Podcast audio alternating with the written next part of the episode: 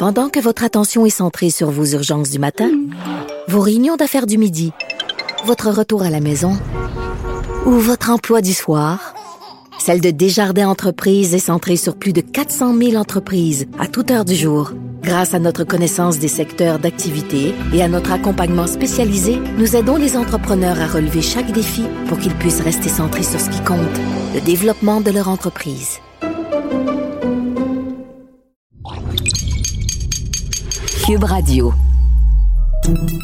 Salut, c'est Charles Dran avec l'équipe dans 5 minutes. On s'intéresse aux sciences, à l'histoire et à l'actualité.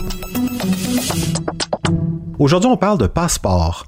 Il y en a un qui fait beaucoup parler de lui ces temps-ci, c'est le passeport sanitaire mis en place pour que seuls les doubles vaccinés contre la COVID-19 puissent accéder à des lieux qui euh, pourraient autrement devenir des foyers de contamination.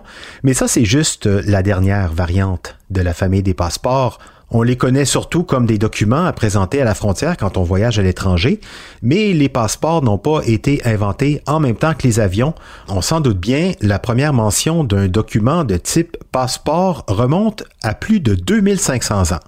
Alors, quelles sont les premières traces du passeport dans l'histoire? Comment le passeport s'est-il banalisé? D'où ça vient le mot passeport?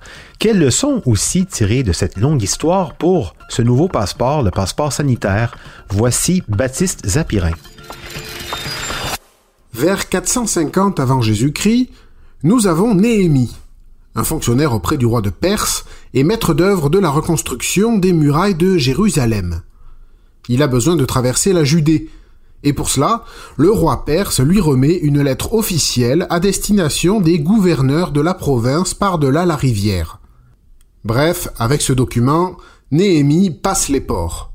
Mais bon, on n'appelle pas ça encore le passeport. En plus, le mot passeport veut plutôt dire passeporte.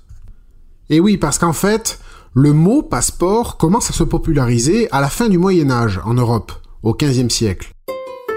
Dans les années 1400 et quelques, en France, on émet des passeports pour autoriser la circulation des marchandises pour qu'elles passent les portes des nombreuses villes fortifiées. Amateur de langue, port vient du latin portus, apparenté au verbe portare, donc transporter, et euh, à porta, ouverture, porte. Donc il n'y a pas forcément de rapport avec la mer. Et donc, assez vite, après le Moyen Âge, on se dit au gouvernement que, euh, maintenant qu'on contrôle la circulation des marchandises, ce serait bien pratique de surveiller aussi la circulation des gens. Et deux siècles plus tard, donc, toujours en France, le roi Louis XIV impose aux voyageurs se rendant par la mer à l'étranger de disposer d'un document signé de sa main. Alors pour le coup, passeport, c'est vraiment pour passer les ports maritimes. Deux ans après la Révolution française, en 1791, le passeport est aboli. Youpi, liberté de circulation pour tous. Sauf les royalistes. Ceux-là, on veut pas qu'ils quittent le pays, des fois qu'on ait besoin de leur couper la tête. Mais ça dure pas longtemps. Un an plus tard, un décret oblige toute personne circulant dans le royaume de France à avoir un passeport, oui, même sans partir à l'étranger. Sans passeport, on est considéré comme un vagabond dans son propre pays. Des mesures similaires se mettent en place dans plusieurs pays européens, hein, la Hollande, la Prusse, qui fait aujourd'hui partie de l'Allemagne. Il faut dire que euh, dans les années 1800, l'Europe c'est euh, comme un octogone d'arts martiaux mixtes. Il y a toujours un pays qui veut taper sur l'autre. Alors les autorités veulent vérifier qui vient chez eux.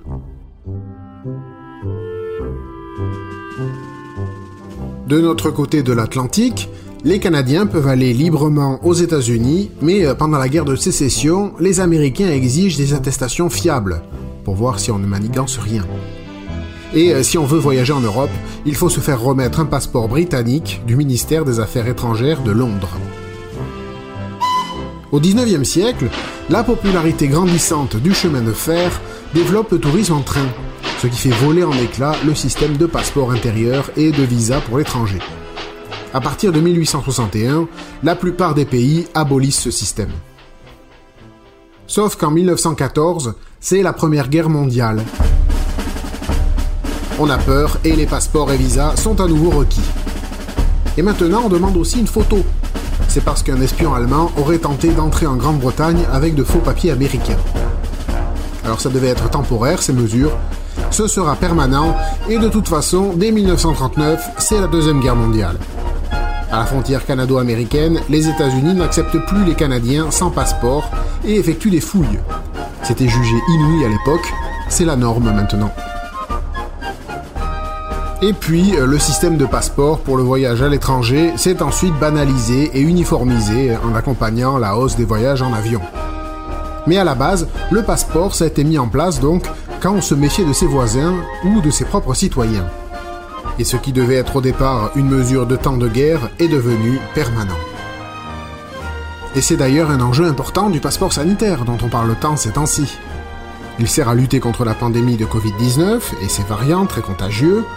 On est quasiment dans un contexte de guerre là aussi, une guerre sanitaire cette fois.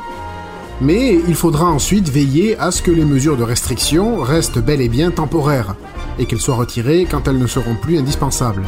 Car l'histoire a tendance à nous démontrer que les États ont du mal à lâcher les nouvelles patentes qui leur donnent plus de pouvoir. Et oui, par exemple, le passeport intérieur existe toujours aujourd'hui dans de nombreux pays européens. On appelle ça une carte d'identité. Ça ne répond pas à un enjeu particulier de circulation entre deux frontières, mais c'est un outil pour la police quand elle cherche des suspects. Elle peut arrêter quiconque ne peut pas prouver son identité au moment d'un contrôle. En Amérique du Nord, ce concept n'existe pas, peut-être parce qu'on n'est pas obligé d'en arriver là. Merci Baptiste Zapirin, c'était en cinq minutes.